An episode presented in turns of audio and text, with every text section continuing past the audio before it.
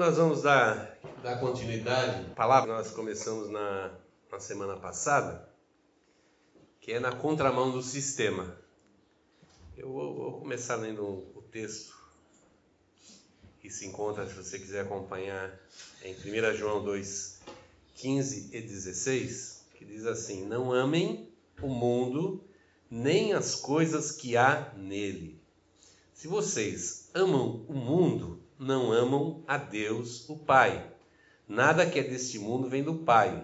Os maus desejos da natureza humana, a vontade de ter o que agrada os olhos e o orgulho pelas coisas da vida. Tudo isso não vem do Pai, mas do mundo.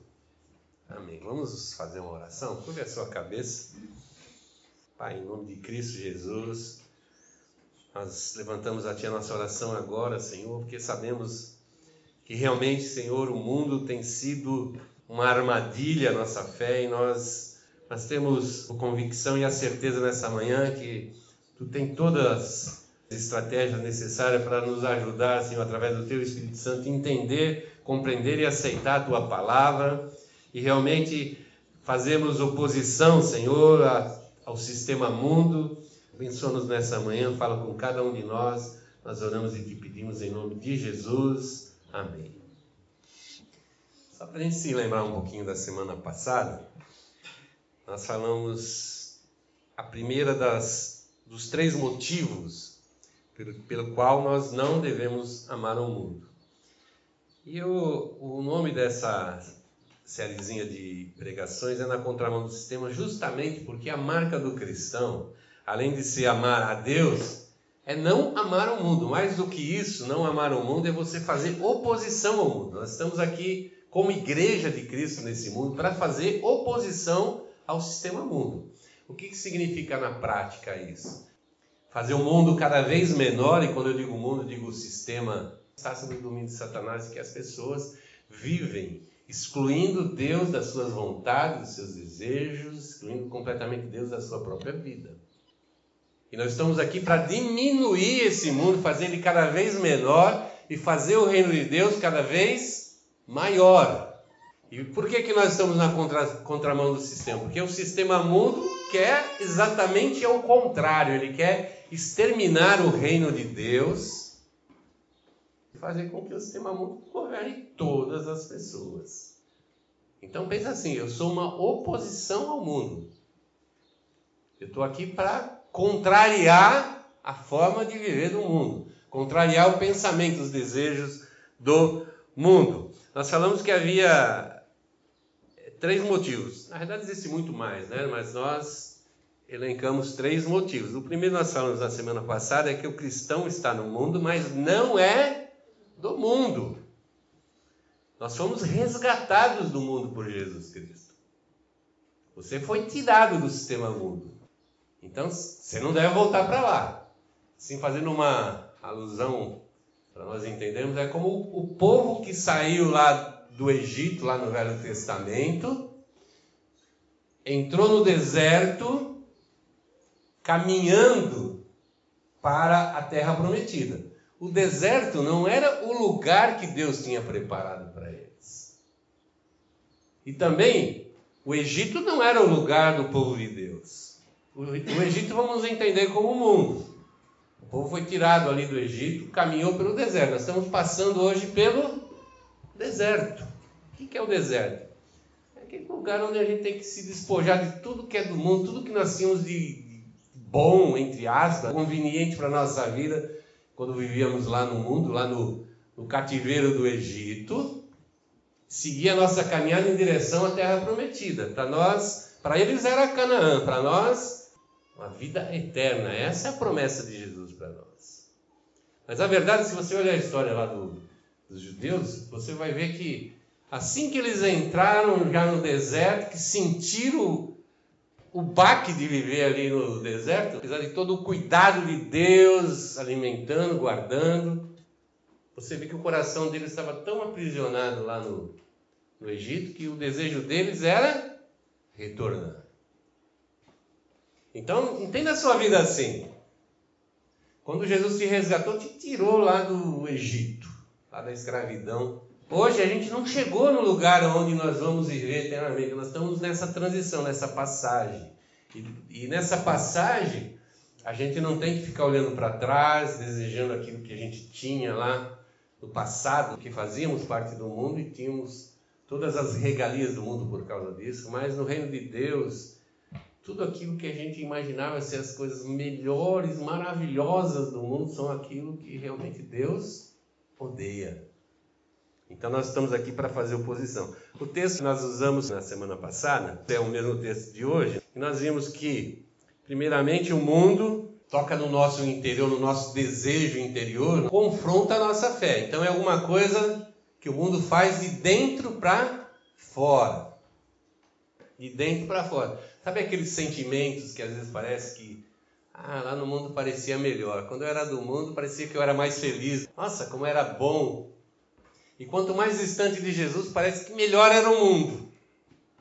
E o segundo que nós vimos também, que eu acho muito importante, é o de fora para dentro, é os olhos. A gente olha o mundo e até inveja.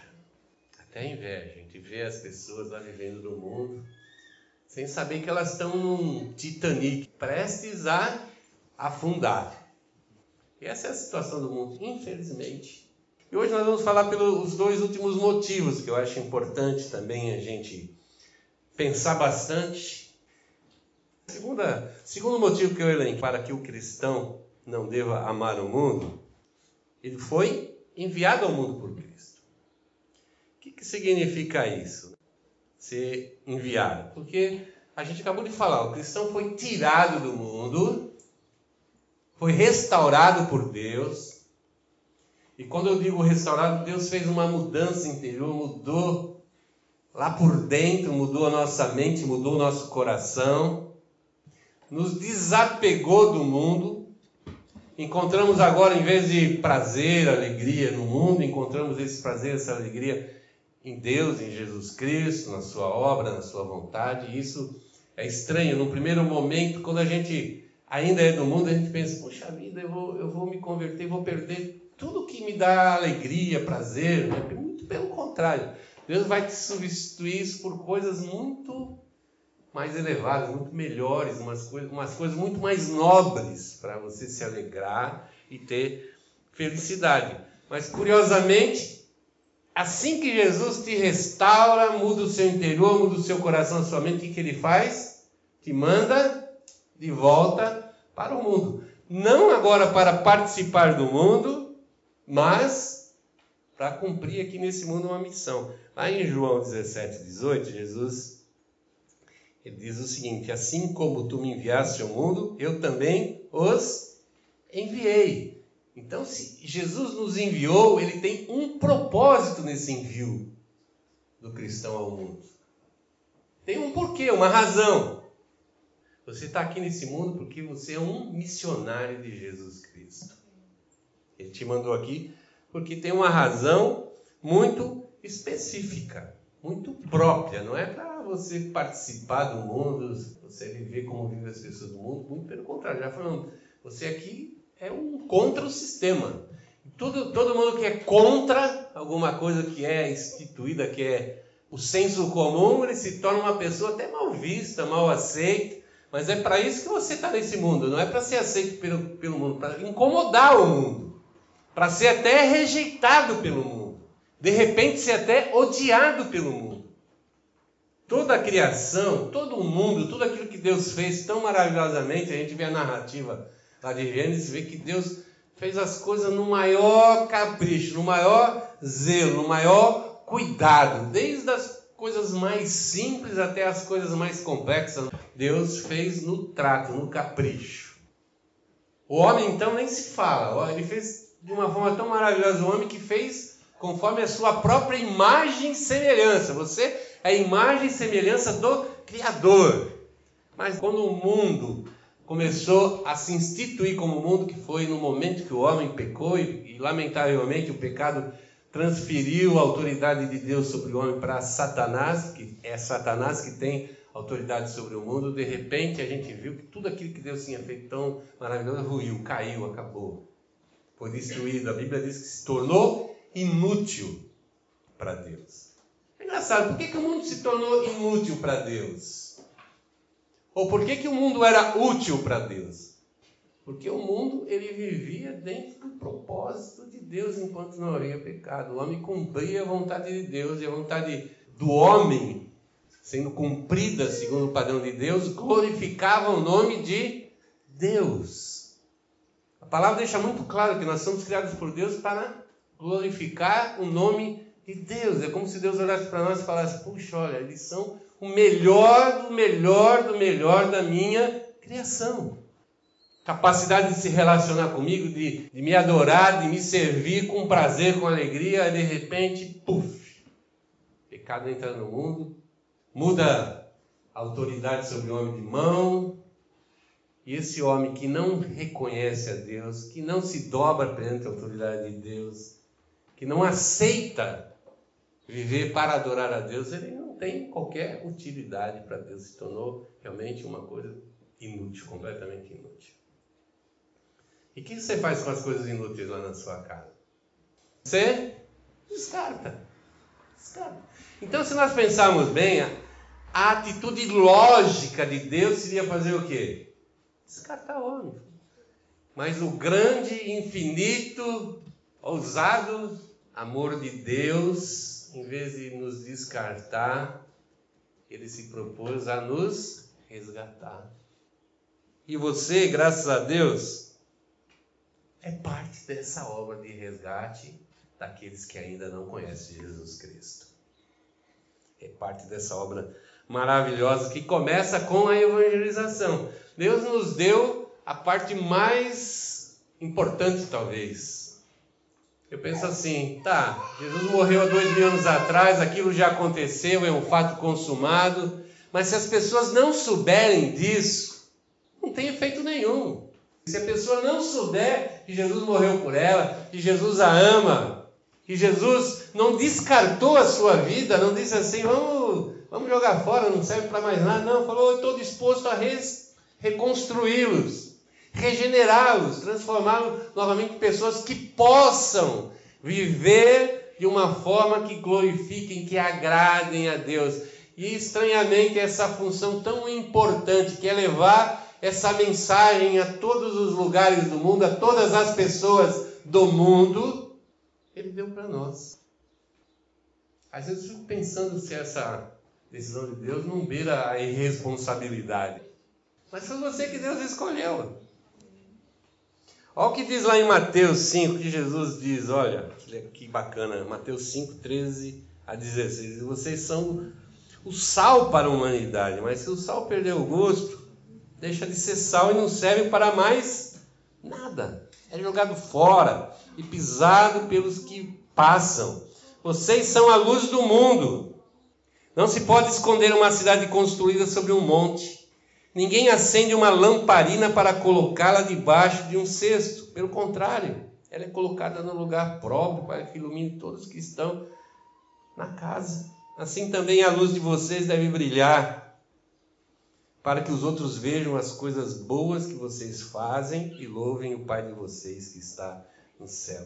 Esse texto ele fala exatamente o que é você ser uma testemunha de Jesus Cristo alguém que foi engajado nessa obra de levar o amor, a graça e a misericórdia de Deus a todas as pessoas que não conhecem o Evangelho. E dá um puxão de orelha para nós. O que Jesus está falando para você e para mim? Primeiro, se você é sal e não está salgando, você devia ser descartado. Por quê? Porque você não serve para nada. E se você é luz e está escondendo a sua luz, você também não serve para nada. Então, esse texto tão legal, tão maravilhoso, que a gente gosta muito de contar para os outros: eu sou sal e sou luz. Na realidade, é Jesus tocando o dedo na ferida de quando nós não cumprimos a nossa responsabilidade. O mundo não é sal, sal é você, mas se você deixa de salgar, você se torna mundo. Você é luz, o mundo é trevas, mas se você deixa de iluminar, você é mundo, você é treva. Então nós somos chamados por Deus para ser alguma coisa muito diferente do mundo. Muito diferente do mundo. Por quê? Porque você é alguém que conhece a graça, o amor de Deus, a importância de ter Jesus Cristo, e o mundo não conhece.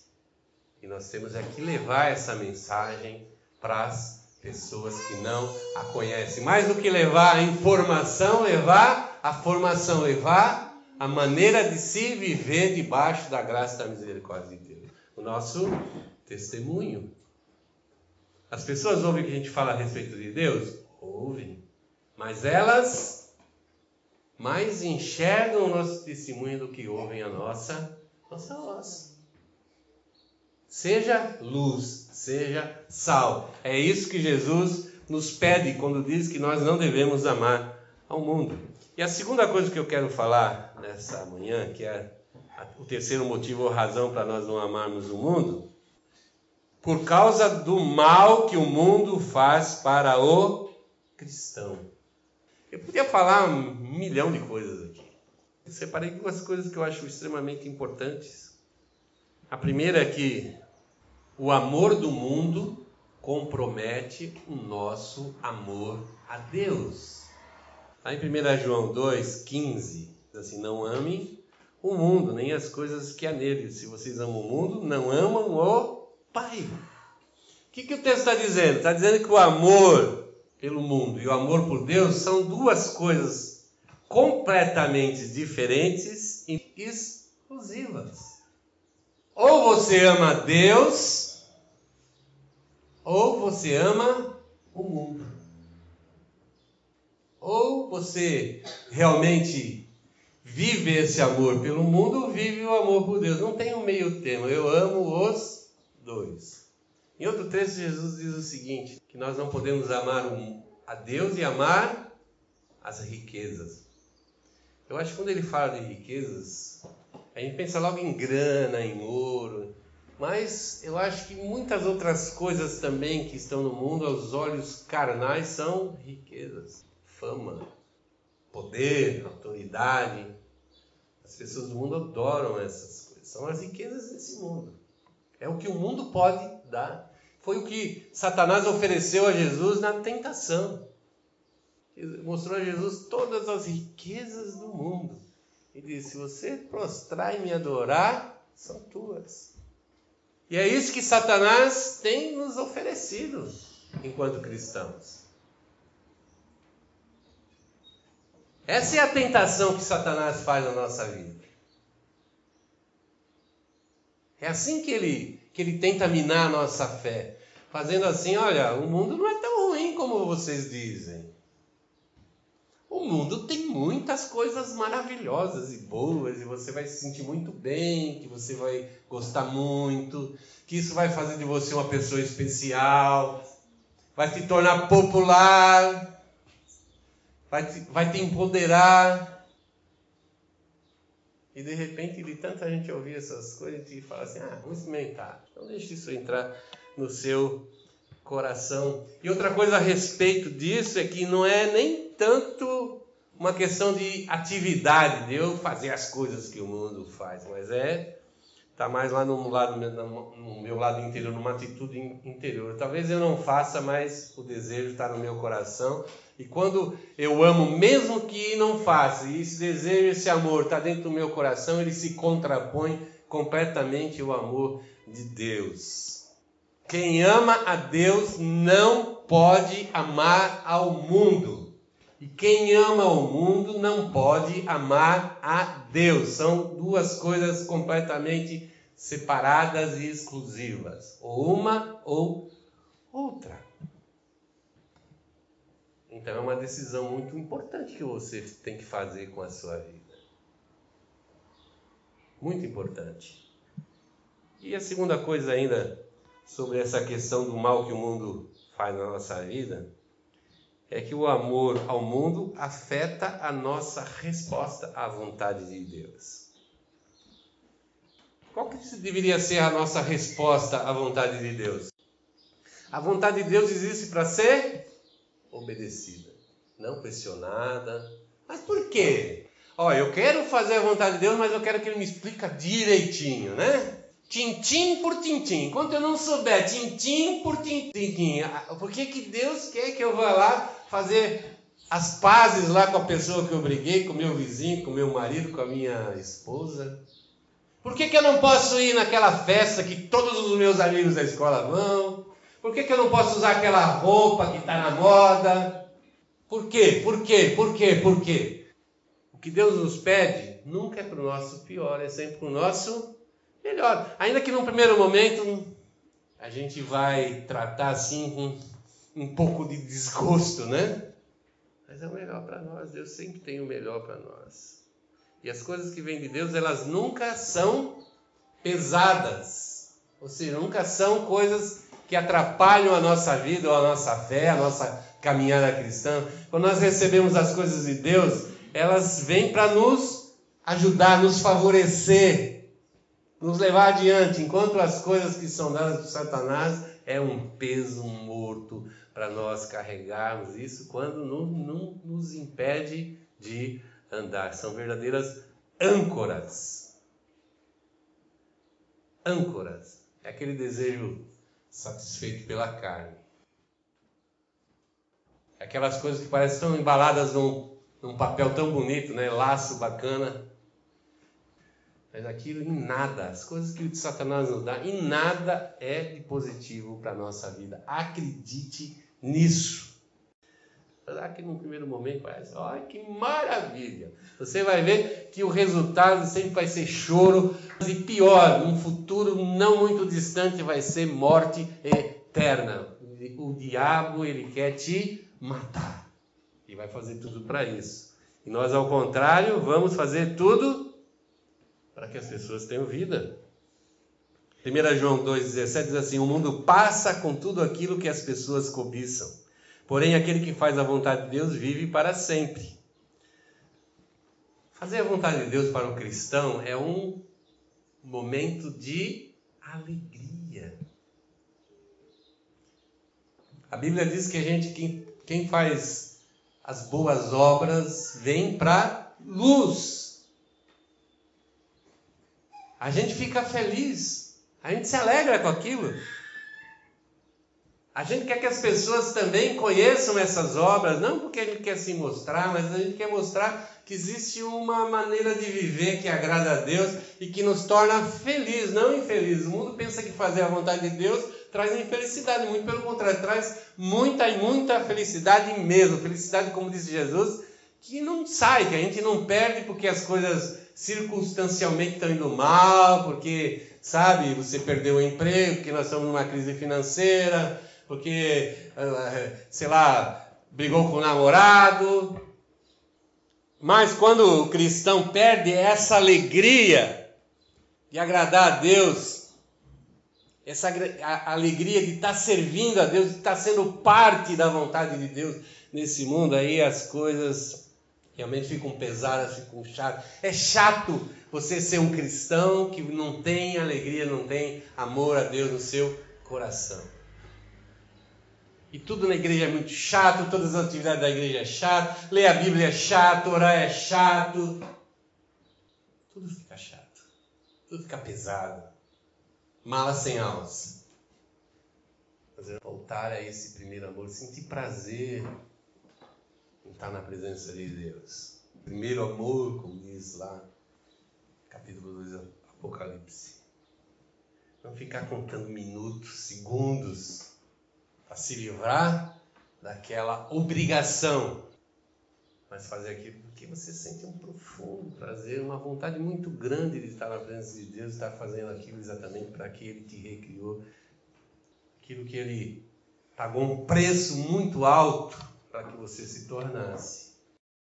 O mundanismo pode ser definido como tudo aquilo que leva você a perder a alegria do amor do Pai e desencoraja você a fazer a vontade do Pai.